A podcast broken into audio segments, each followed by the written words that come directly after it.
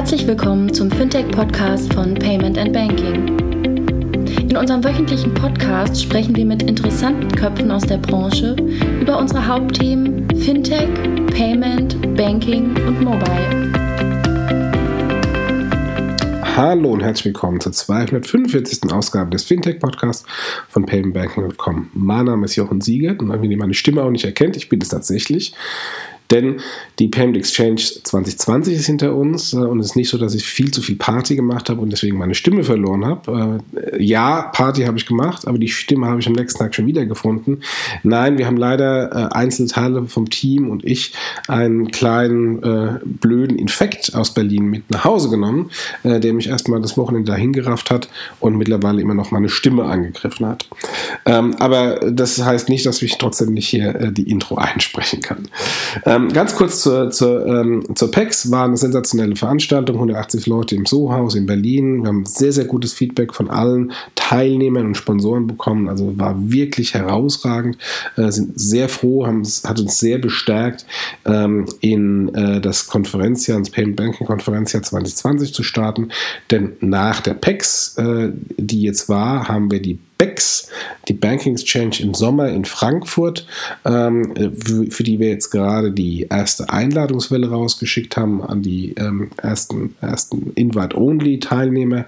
Und, ähm, und wir haben ja im November die große Konferenz, die nicht Invite-Only ist, die Transactions äh, in Offenbach. Äh, da sind jetzt die ersten Tickets in den Verkauf gegangen, die Early Bird Tickets 50% Rabatt. Also wenn ihr kommen wollt äh, zu der coolen äh, Fintech-Veranstaltung, Banking-Veranstaltung, geht zu transactions.io äh, und besorgt euch und sichert euch die Early Bird Tickets zum 50% Discount. Und ganz kurz, wie üblich, wir haben vor, natürlich auch den Content der Packs einem breiteren Publikum zur Verfügung zu stellen. Wir warten noch auf die Audiofiles, die, ähm, die uns noch nicht zugeschickt wurden. Wenn die dann da sind, werden wir dann vermutlich wieder einzelne Panels und Keynotes hier auch als Podcast zur Verfügung stellen, so wie in den vergangenen Jahren auch.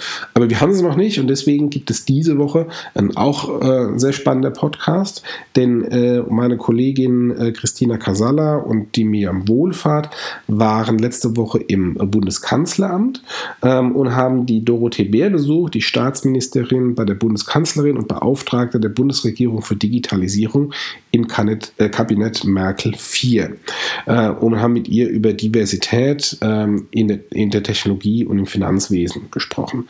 Ähm, Dorothee Bär ist insofern die zweite ähm, hochkarätige Politikerin, die wir im Podcast haben. Äh, der letzte war, ist schon länger, etwas länger her, im Podcast 34, der damalige Staatsminister aus dem Finanzministerium, Jens Spahn, heute äh, der Gesundheitsminister, den ich vielleicht mal hier bräuchte, um meine Stimme wiederzufinden. Ähm, und äh, deswegen freuen wir uns sehr, dass wir jetzt zum zweiten Mal einen sehr, sehr hochkarätigen Politiker, schrecklich Politikerin hier im Podcast haben. Aber äh, bevor wir jetzt gleich in Medias Res gehen, ich das Wort an äh, die Christina und die Miam gebe, nochmal der Dank an unsere Sponsoren. Äh, vielen, vielen Dank Mastercard, die uns in diesem Monat als, als Hauptsponsor im Blog und Podcast unterstützen. Mastercard ist nicht nur ein Sponsor im Blog und Podcast, sondern auch bei den Konferenzen, international das Payments geben. Äh, ich glaube, brauchen wir gar nicht großartig viel mehr ankündigen. Ich erwarte auch noch einen tollen Podcast mit einem großen, namhaften Kunden von Mastercard, den wir gerade in der Pipeline haben. Äh, das wird bestimmt ein sehr, sehr guter äh, Podcast.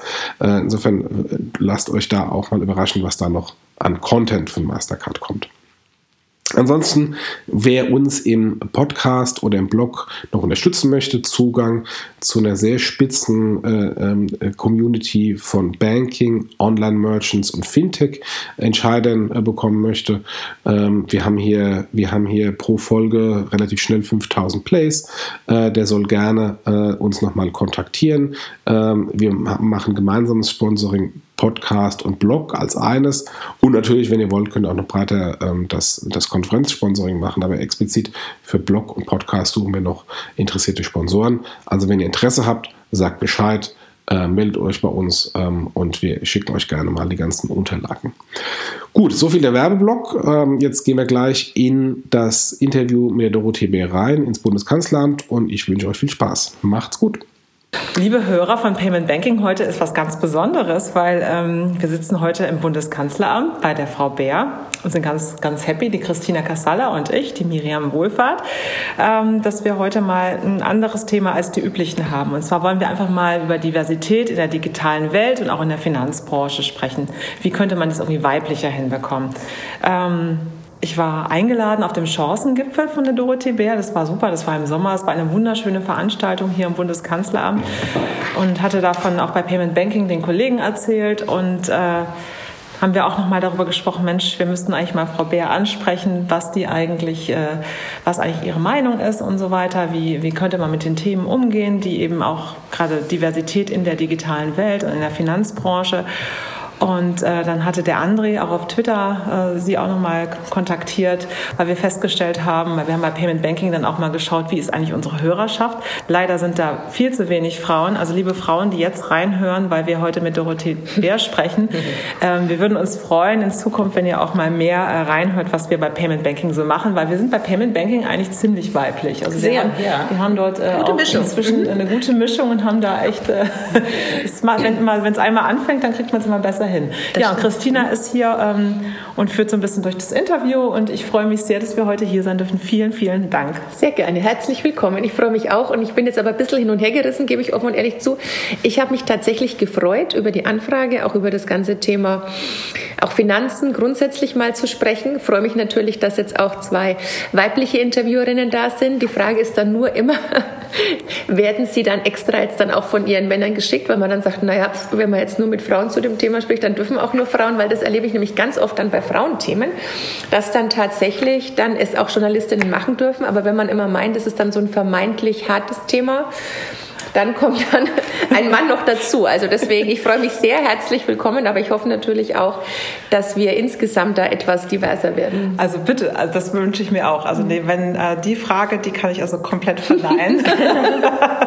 also, weil, also ich hätte das nur zusammen mit André gemacht, weil der immer mit dem Podcast angefangen hat. Aber ähm, ich würde schon sagen, bei Payment Banking, wir, wir haben jeder so unterschiedliche Kernkompetenzen, aber ich würde mich jetzt nicht als äh, Quotenfrau dort betrachten. Nee, nee, so war es nicht. Nee, nee, nee, aber ähm, deshalb, äh, die schicken uns auch nicht vor. Also es ist eher so, ich müsste mal mehr Podcasts machen. Also deshalb äh, ist okay. es jetzt, fängt das neue Jahr gut an. Ich habe schon letzte Woche schon einen aufgenommen, einen ganz anderen, aber deshalb ist es ganz gut, dass wir heute mal hier sind. Sehr gut.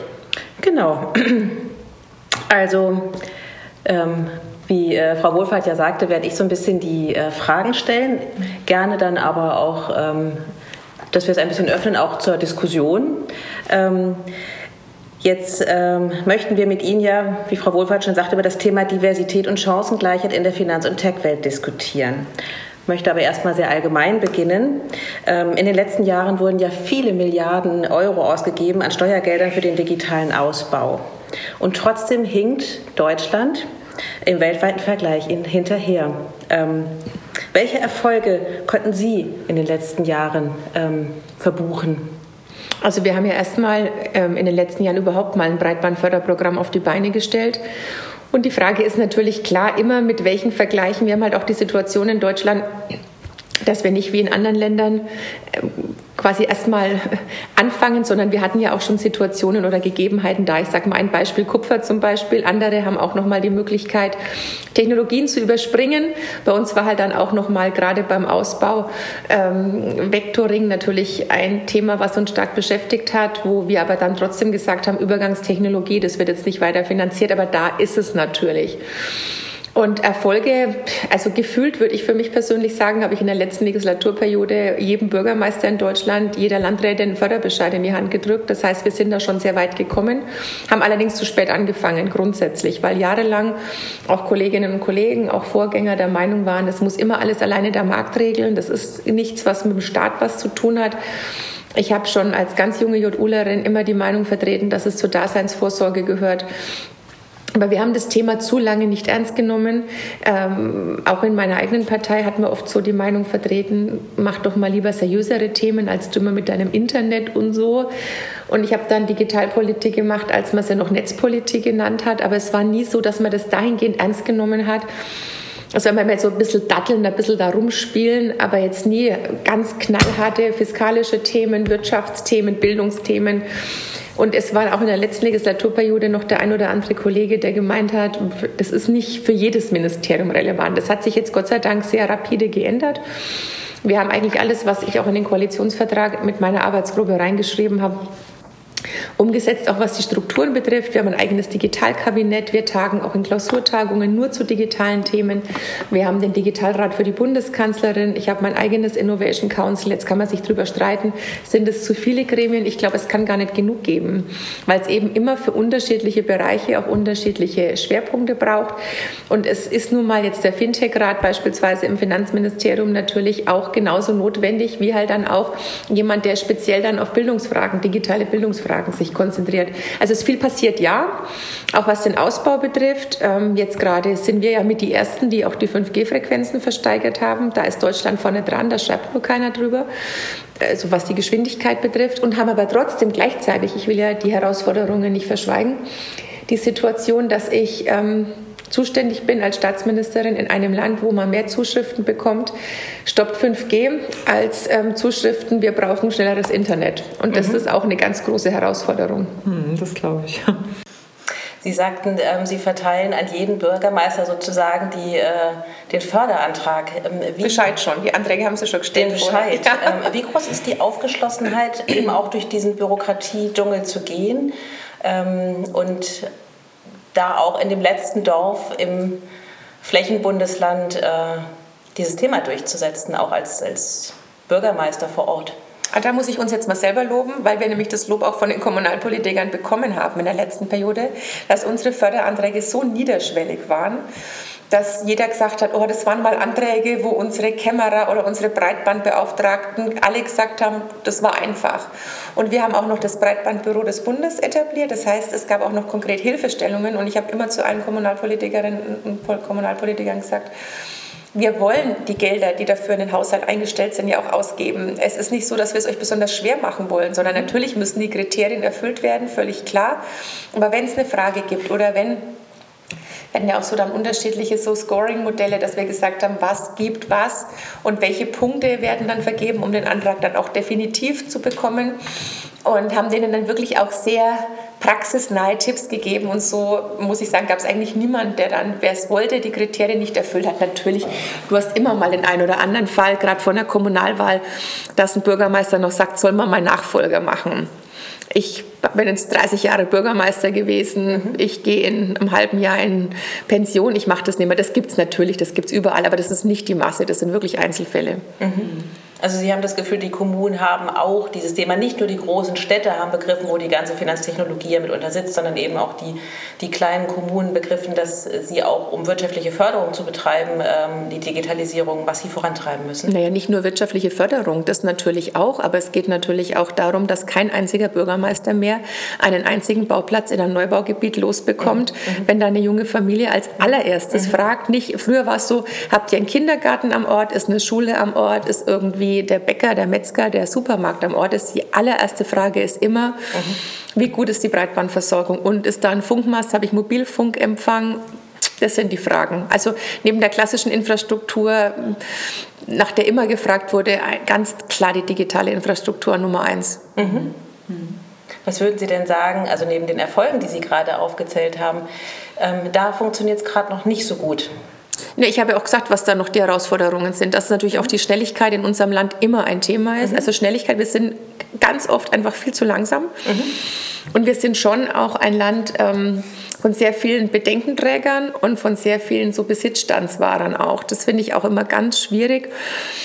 So dieses haben wir noch nie gemacht oder haben wir schon immer so gemacht oder Dafür bin ich nicht zuständig oder auch dieses Kirchturmdenken, das ist leider Gottes schon auch noch verbreitet. Und was auch noch eine Herausforderung ist, ist so diese, ähm, ja, wie soll ich sagen, so dieses, ähm, diese diffusen Ängste, die da manchmal so da sind. Also jetzt gerade nochmal, um auf das Thema 5G zu kommen, dass es sich, dass sich ganz viele ganz leicht beeinflussen lassen von so Fake News, was so die Verstrahlung dann angeht. Also deswegen sage ich ja, diese Zuschriften mit Stopp 5G und für weiße Flecken. Also auch wirklich gegen Industrialisierung, gegen Wirtschaft, gegen den Ausbau. Das ist schon extrem gegeben. Und das merke ich auch, wenn ich so internationale Gruppen habe, weltweit alle Unternehmer, die dann hier sind beim Kanzleramt zu Themen und wenn es da um das Thema geht und ich erkläre denen, wir haben sogar das Bundesamt für Strahlenschutz, dann sind die total beeindruckt, dass wir ein Bundesamt haben, was es evaluiert, mhm. wo auch festgestellt wird, dass es keine Unterschiede gibt zwischen 3G, 4G, 5G, was Belastungen betrifft. Die Deutschen, die dann drin sitzen, die es gar nicht glauben wollen, sagen dann, ja klar, Bundesamt, ein Bundesamt, ist doch klar, dass hier der Bund uns anlügt und eine Bundesbehörde. Also im Ausland wird es total positiv gesehen, dass in einem Land wie Deutschland mhm eine nachgeordnete Behörde des Bundes eine ganz engmaschige wissenschaftliche Evaluierung macht. Und wir, das ist schon auch eine Frage nach, wie groß ist das Vertrauen nicht nur in Politik noch, sondern wie groß ist auch das Vertrauen in unsere Demokratie, in unsere Behörden, in unsere Prozesse. Und das ist leider Gottes auch am Schwinden und das sehe ich auch so als Aufgabe, da auch dran zu arbeiten, dass man wieder auch Institutionen vertraut und nicht sagt, ja komm, vom Staat glaube ich nicht. Das ist eine gefährliche Entwicklung. Warum ist das in Deutschland so, wenn man sich die skandinavischen Länder anschaut, die ja sehr weit in der Digitalisierung sind oder auch äh, die ehemaligen, also die baltischen Staaten, die sind da ja sehr viel schneller. Warum äh, oder wie, wie, erklären Sie sich, dass die Aufgeschlossenheit da sehr viel größer ist und demzufolge auch viel weiter schon sind? Uns fliegt natürlich auch viel automatisch zu, alleine aufgrund unserer Größe und unserer Lage. So, wir sind Transitland, auch mit Herausforderungen, aber natürlich auch mit Chancen. Das größte Land in der Europäischen Union und wir sind natürlich mit Frankreich auch extrem starke Länder. Nordische Länder, gerade wenn man natürlich sich die Karte anschaut, Norwegen, Schweden, Finnland, die haben auch noch mal eine ganz andere Herausforderung, ob das Topografie ist, ob das eben Distanzen sind, Infrastruktur insgesamt und dann eben am Rande in Anführungszeichen liegen. Die müssen sich in manchen Bereichen eben auch wesentlich stärker anstrengen. Mhm wenn man es jetzt mal so auf die Länder bezieht. Und dann die neuen Länder, die Sie angesprochen haben. Ich bin ja dankbar, dass Sie Baltikum gesagt haben, weil hinter Ihnen steht mein Estland-Phrasenschwein. Für jedes Mal Estland 5 Euro da rein, weil es eben auch... Haben Sie Glück gehabt? Ja, weil es natürlich immer so als Paradebeispiel, warum ist Deutschland nicht Estland? Ja, weil halt nun mal Estland 1,3 Millionen Einwohner mhm. hat, so mhm. viel wie München. Und weil es halt eben auch nochmal sich hat neu erfinden dürfen mhm. und weil natürlich auch best bestimmte Dinge, die funktionieren übrigens auch nicht auf Anhieb, die hatten auch Rückschläge, auch darin begründet sind, dass sie sich zum Beispiel von Russland lossagen wollten, dass man gesagt hat, man möchte mit dem Rubel nichts mehr zu tun haben. Jetzt sind wir auch wieder beim Thema Finanzen. Mhm. Dass sie gesagt haben, wir müssen Währung und dann ist natürlich auch besser, wenn wir schneller sind, wenn wir das Ganze gleich digital lösen. Ja. Und gerade auch Finnland, wenn Sie Finnland ansprechen, wenn da halt mir die finnische Kollegin sagt, auf die Frage, wie viel Finnen eigentlich Online-Banking machen, dann sagt sie ja 100 Prozent aller ja. Finnen, die versteht ja. die Frage gar nicht. Bei uns ist gerade mal die Hälfte, weil halt dann auch über den Banking-Account die Gesundheitsdaten verbunden sind, Krankenhäuser, die Ärzte, die Apotheker. Auch das will ja bei uns keiner, sondern das ist ja, also das ist bei uns hochsensibel, auch als mal das Thema war, Schäuble hat gar nicht gesagt, das komplette Bargeld abschaffen. Es ging ja auch um bestimmte Grenzen und trotzdem war die Debatte nur noch Bargeld ja oder nein. Und das ist halt in Deutschland bottom-up sowieso nicht durchzubekommen. Selbst top-down finde ich sehr schwierig. Und das ist halt schon auch eine Frage, die man sich mal stellen muss, um das mal so ketzerisch zu sagen. Braucht man nicht auch ab und zu mal so Top-down-Lösungen? Mhm. Weil immer nur zu hoffen, dass sich freiwillig manche Dinge durchsetzen, mhm. dann braucht man halt noch wesentlich mhm. länger. Mhm. Und mhm. für mich war immer so, Digitalisierung der Finanzen in Deutschland in der Nutshell, wenn man so versucht hat, hier auch ähm, Digitalmessen in Deutschland hochzuziehen und zu sagen, wir machen jetzt hier in Hannover, in München, in Frankfurt, in Berlin eine neue CES, eine neue South by und dann hat man die neuesten digitalen Produkte und an jeder Bude, wo man sich zu essen und zu trinken kaufen kann, sind so Pappschilder Cash Only, Cash Only, Cash Only. So. Und das ist halt schon frustrierend, weil natürlich wirklich das jeder twittert, jeder fotografiert und sagt, ja, das ist halt Deutschland im Jahr 2019, 2020. Es liegt also viel vor Ihnen. Wo müssen Sie und wo müssen wir auch ansetzen, damit sich das zeitnah verändert? Was sind die Stellschrauben, die wir drehen müssen? Wie gesagt, also eine dieser Stellschrauben ist eben zu sagen, gibt es bestimmte Dienstleistungen ausschließlich nur noch digital. Punkt. Mhm. Dass man sagt, wenn eine neue Leistung eingeführt wird, die kann nicht mehr per Fax und per Brief beantragt werden, wenn ich diese Leistung vom Staat möchte. Am einfachsten ist es natürlich bei Sozialleistungen beispielsweise dann geht es halt nur noch digital. Dann wird es auch wieder, ja, dann schließen wir den und den aus. Ja, da muss es eben dann auch Möglichkeiten geben, dass man dann auch auf seine Gemeinde kann und die machen es gemeinsam mit einem digital. Und wenn man das aber muss, glaube ich, findet sich in jeder Familie, in jeder Nachbarschaft jemand, der einem dann auch helfen kann. Das ist alles eine Frage des Willens, es auch dann mal wirklich durchzudrücken. Ja, also wir haben das erlebt. Ich habe jetzt, wir haben so Digitalisierungslabore im Bund. Und einiges haben wir jetzt schon auf den Weg gebracht, Familiengeld und Elterngeld und so weiter. Ich war mal in einem der Wohngeldlabore. Und da war es auch, wie gesagt, es ist spannend, dass Sie heute zum Thema Geld kommen, weil mir wirklich auffällt, wie viel dann tatsächlich auch immer, äh, es dann tatsächlich am Ende wieder darauf hinausläuft. Und zwar war dann eine Wohngeldempfängerin relativ jung, die war so Anfang Mitte 30 und eine war über 60. Die junge, die hat schon über zehn Jahre Wohngeld empfangen, weil die früh verrentet war. Und die ältere war gerade erst ein Jahr Wohngeldempfängerin. Und die jüngere war total begeistert. Und die ältere hat gesagt, also erstmal vom digitalen Vorgang, der natürlich nicht eins zu eins das PDF hochgeladen war, sondern der war natürlich vereinfacht. Und da war zum Beispiel ihr Wunsch, dass sie sich nicht durchklicken will und die Sachen nicht eingeben will, wenn sie nicht vor dem ersten Schritt sieht, was beim letzten Schritt rauskommt. Das fand ich ganz spannend. Mhm. Ich wäre auf so einen Ansatz nie gekommen, weil es ja froh, man hat eins richtig, man wird weitergeleitet. Alle mhm. Kästchen ausgefüllt. Aber gut, das war ein interessanter Gedanke und das kann man ja technisch lösen, dass man sagt, hier sind die 20 Slides, du kannst es dir vorher anschauen. Mhm. So. Das zweite war aber, dass ich gesagt habe, nee, es macht ja nichts aus, dass es so kompliziert ist, so nach dem Motto, in paper we trust. Also sie will das gar nicht. Und der Hebel dann, ich habe dann dir tausend Fragen gestellt, unter welchen Umständen sie es machen. Ja, ja, aber der Sachbearbeiter kann ja oft ihre Schrift nicht lesen. Wenn sie es eingegeben haben, wissen sie ja, dass es jeder lesen kann. Dann ist ihre Straße immer richtig geschrieben. Mm -mm. Egal. Dann, dann wissen Sie aber auch, ob der Antrag überhaupt stimmt. Nicht, dass Sie was vergessen haben, was ausgelassen haben. Und dann war die zufällig aus Berlin und da dauert es im Schnitt so ein Wohngeldantrag, bis er bearbeitet wird. Und nicht nur, bis er bearbeitet wird, sondern äh, nicht nur, dass das Geld ausgezahlt wird, sondern man erfährt erst im Schnitt nach drei Monaten, ob er richtig ist und dann wird auch erst nach drei Monaten das Geld ausgezahlt. Und wenn jemand auf so eine Leistung angewiesen ist, zählt natürlich jede Woche so mhm. oder jeder Tag, genau. Und dann habe ich gesagt, und wenn aber statt drei Monaten mit dem digitalen Antrag Sie es nach einem Monat kriegen, ja, dann würde ich es machen. Ah, und da hat man halt tatsächlich schon gemerkt, ähm, da hat man tatsächlich schon gemerkt, dass ähm, es tatsächlich über bestimmte so Anreizsysteme dann nämlich schon funktioniert, weil das alles andere waren natürlich auch Ausreden, so habe ich noch nie gehört, muss mhm. ich mich erst neu reinfuchsen. Große Berührungsangst wahrscheinlich Total, auch. das ja, ist ja, nämlich ja. genau, deswegen mhm. bin ich Ihnen ja auch so dankbar für einen Podcast, weil ich denke, ich merke das ganz oft, ich folge auch einigen ähm, ja, weiß nicht, was das Influencer sind, auf jeden Fall auf, Frauen auf Instagram, die ab und zu mal das Thema Finanzen so mhm. besprechen und sagen, habt ihr euch um eure Altersvorsorge gekümmert? Mhm. Wie macht ihr das eigentlich mit euren Kassen in der Ehe? Habt ihr eigentlich dann nochmal danach eine Versorgung, sollte der, die Beziehung schiefgehen? Und da merke ich ganz oft, dass die auch erzählen dann, dass sie ganz viele haben dann, die ihnen entfolgen, wenn sie solche Themen ansprechen. Mhm. Und ich glaube, das liegt sehr stark an den Berührungsängsten und dann auch an dem schlechten Gewissen, sich nie damit auseinandergesetzt zu haben und so dieses, wenn du mich nicht siehst, wenn ich meine Hand vor dir, wenn ich dich nicht sehe, siehst du mich auch nicht. Da muss man viel niederschwelliger rangehen, dass man sagt, das tut nicht weh. Und es ist keine Schande, mit 20 anzufangen, sich ähm, über seine Rente Gedanken zu machen. Im Gegenteil, das ist dringend notwendig. Mhm.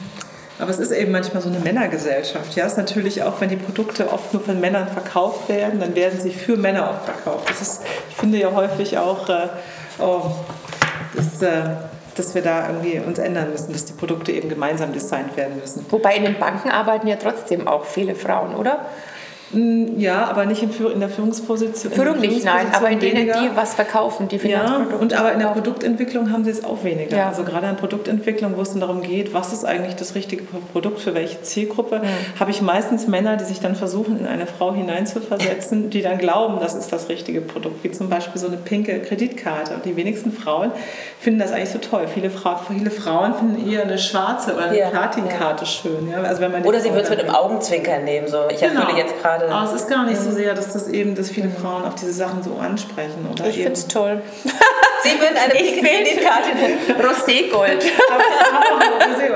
Roségold ist auch wieder anders als Pink. Das stimmt, ja. Roségold. Also Pink würde ich wahrscheinlich tatsächlich auch nicht nehmen, aber Roségold was Edles. Ja, halt. aber, aber das ist natürlich so ein bisschen das Dilemma, ja. ja. Aber wir müssen uns ein bisschen beeilen, glaube ich, von der Alles Zeit gut. her. Ja. Ähm, vielleicht gehen wir einfach noch mal ein bisschen mit den Themen auch weiter, weil wir, wir haben ja einfach auch so diesen Wandel in der Finanzbranche. Aber ich will trotzdem noch mal den Punkt, den Sie gemacht haben, auch noch mal unterstreichen. Das stimmt natürlich, dass die Führungskräfte, wie viele Frauen leiten tatsächlich eine Bank und wie viele haben da, da tatsächlich auch was zu sagen oder auch, man merkt es ja auch im Bundesfinanzministerium, wie viele Bundesfinanzministerinnen hatte unser Land oder in den Ländern, mhm. wenn so eine Bundes- oder ähm, eine, eine Finanzminister Tagung stattfindet, ähm, Finanzministerkonferenz, ist es auch natürlich ein Männerjob. Also da sind wir von Parität noch ganz, ganz, ganz weit entfernt.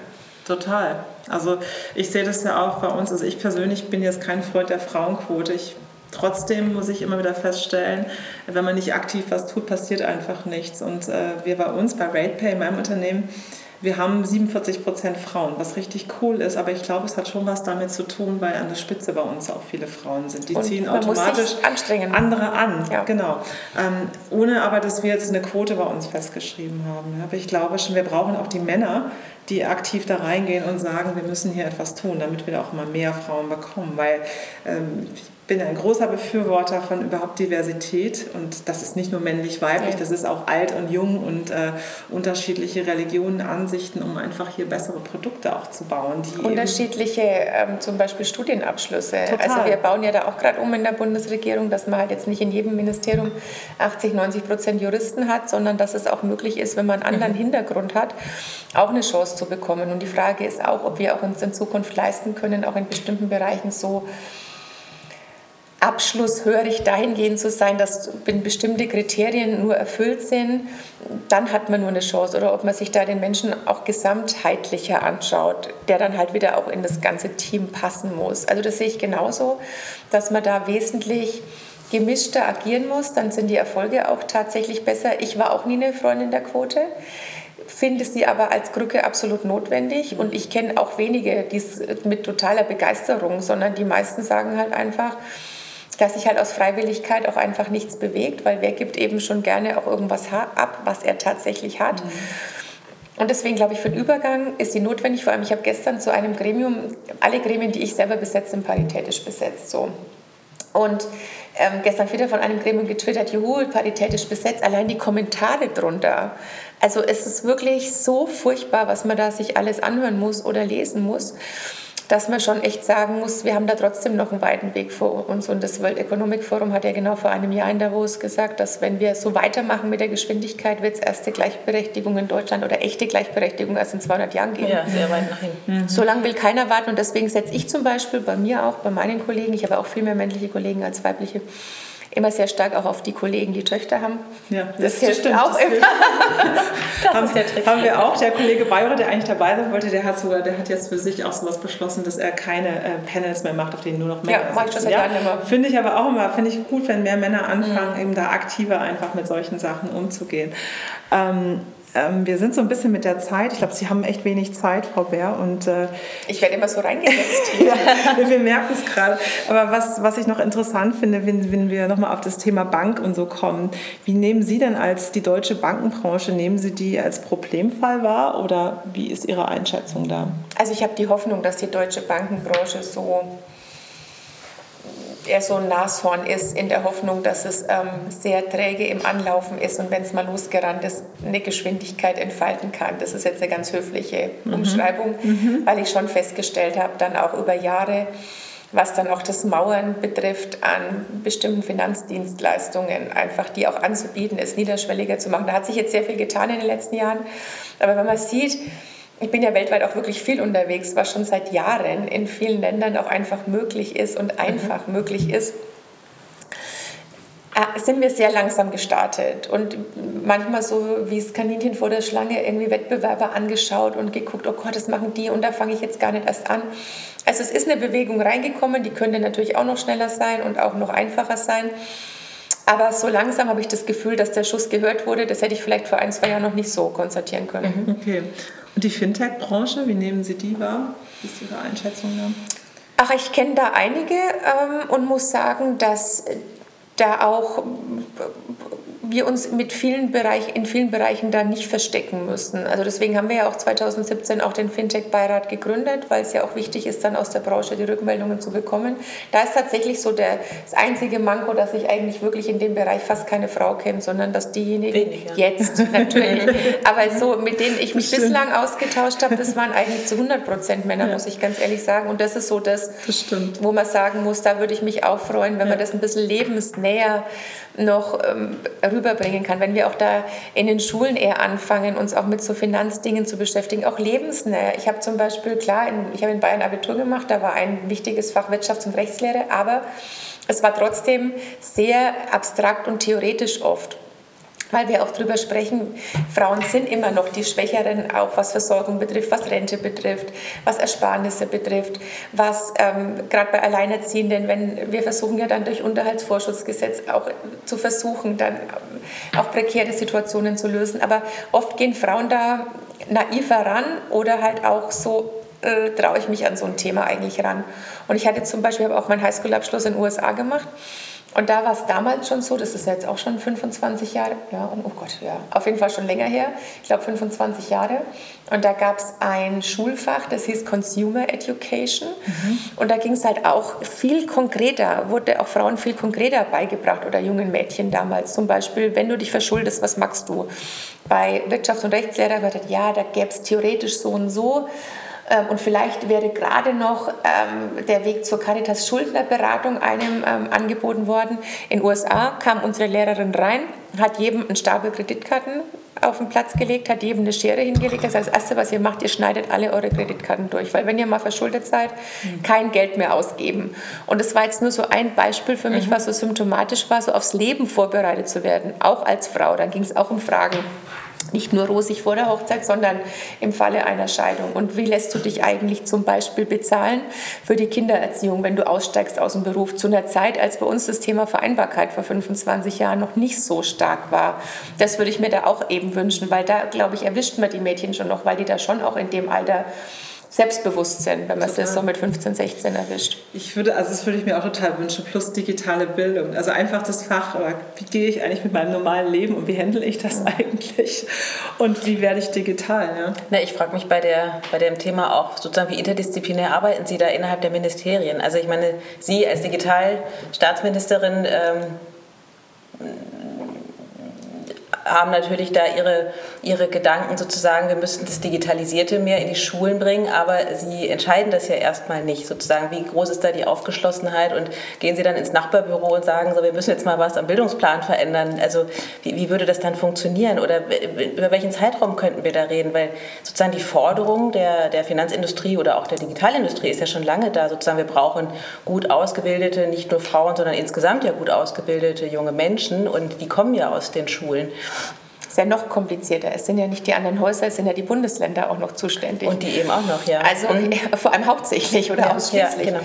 ähm, ja ich habe mir von Anfang an gedacht, dass es mir egal ist, ob der Bund zuständig ist oder nicht und habe jetzt wirklich dann auch die letzten ja, eineinhalb Jahre dann auch sehr dicke Bretter gebohrt und habe mir wirklich in den Kopf gesetzt, gemeinsam an einem Tisch bei verschiedenen Veranstaltungen, nicht nur hier im Bundesministerium, sondern auch mit der Kultusministerkonferenz da Veranstaltungen dazu zu machen. Und da hat auch am Anfang jeder gesagt, niemals kriegst du auch nur im entferntesten jemanden von der KMK an den gleichen Tisch. Mhm weil die lassen sich nichts wegnehmen. Und es mhm.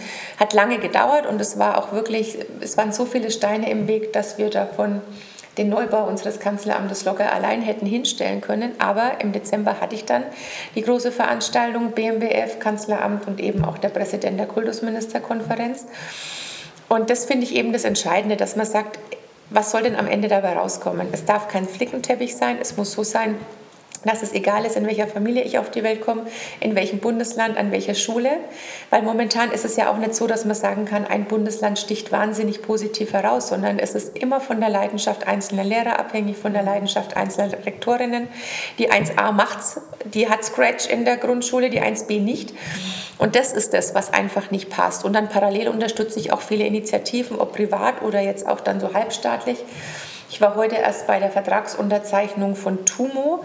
Das ist ein armenisches Projekt ähm, haben zwei aus den USA ausgewanderte Amerikaner in Armenien gegründet. Die Kanzlerin hat sich das vor eineinhalb Jahren in Armenien zeigen lassen, kam zurück, war begeistert, hat gesagt, das brauchen wir in Deutschland dringend auch. Und jetzt haben wir heute den Vertrag unterzeichnet zwischen der KfW und den Gründern. Ähm, wir haben zwei Parallelveranstaltungen gehabt. Ähm, ich war hier in Berlin.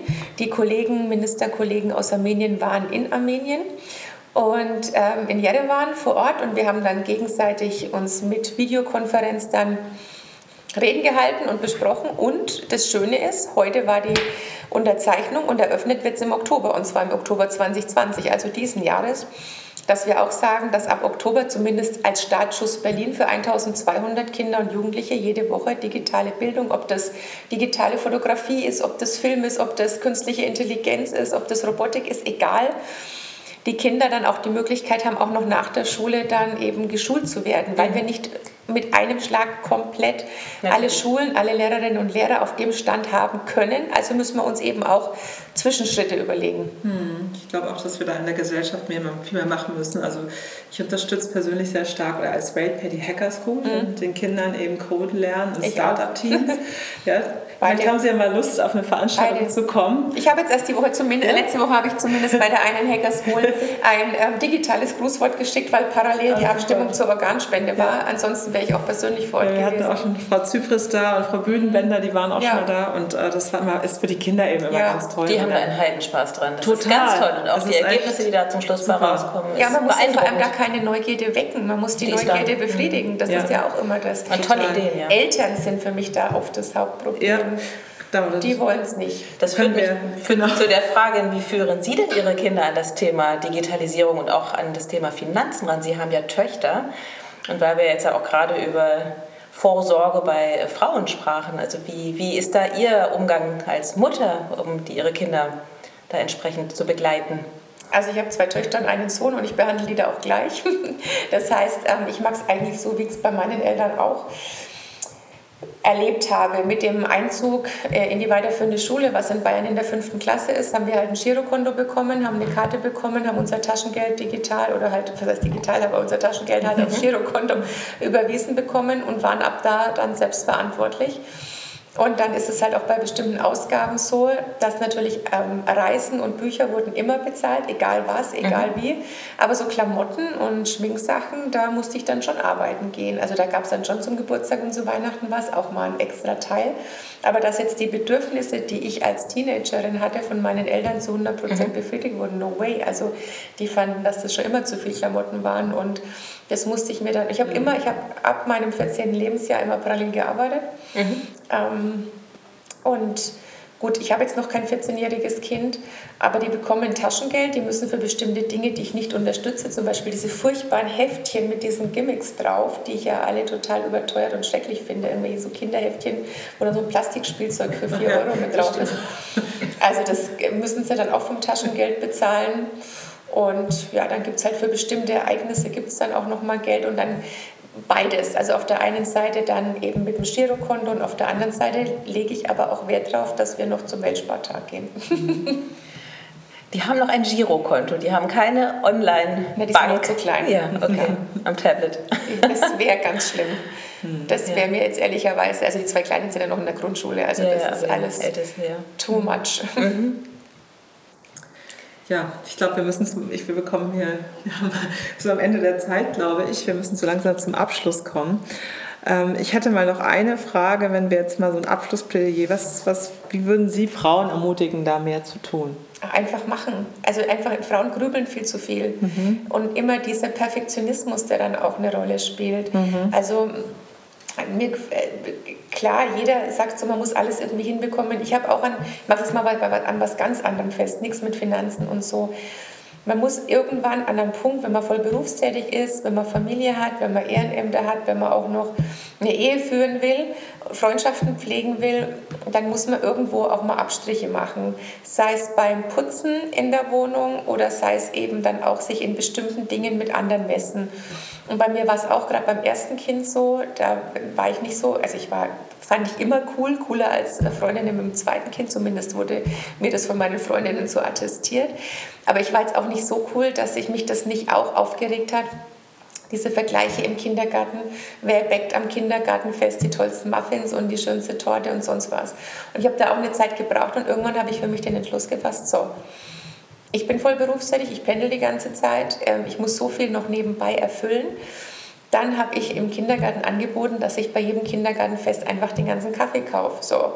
Und dann nicht mehr sich in diesen Muffin-Backwettbewerb da einzureihen. Oder da bist du ja auch auf Instagram narrisch wenn du dann immer siehst, auch Freundinnen von mir, wie die dann das Abendessen für ihre Kinder machen, wenn dann so aus dem Käse Sterne ausgeschnitten werden und die Gurken in Mondform, schaut alles super aus. Mhm. Von mir kann man kein einziges Abendessen posten, weil halt einfach es nicht so ist, dass es Instagrammable ist an der Stelle. Und das ist jetzt nur ein Beispiel. Andere haben sicherlich andere Ticks und sagen dann, ja, wie heißt der Spruch so schön vor Weihnachten? Dass irgendwie das Christkind kommt und nicht das Gesundheitsamt, weil man sich da total narrisch macht, um alles dann so perfekt vorzubereiten. Also da einfach mal ein bisschen, die Welt geht nicht unter, die dreht sich weiter und immer das Wichtigste zuerst, aber nicht so auch auf das Gerede dann von anderen zu hören.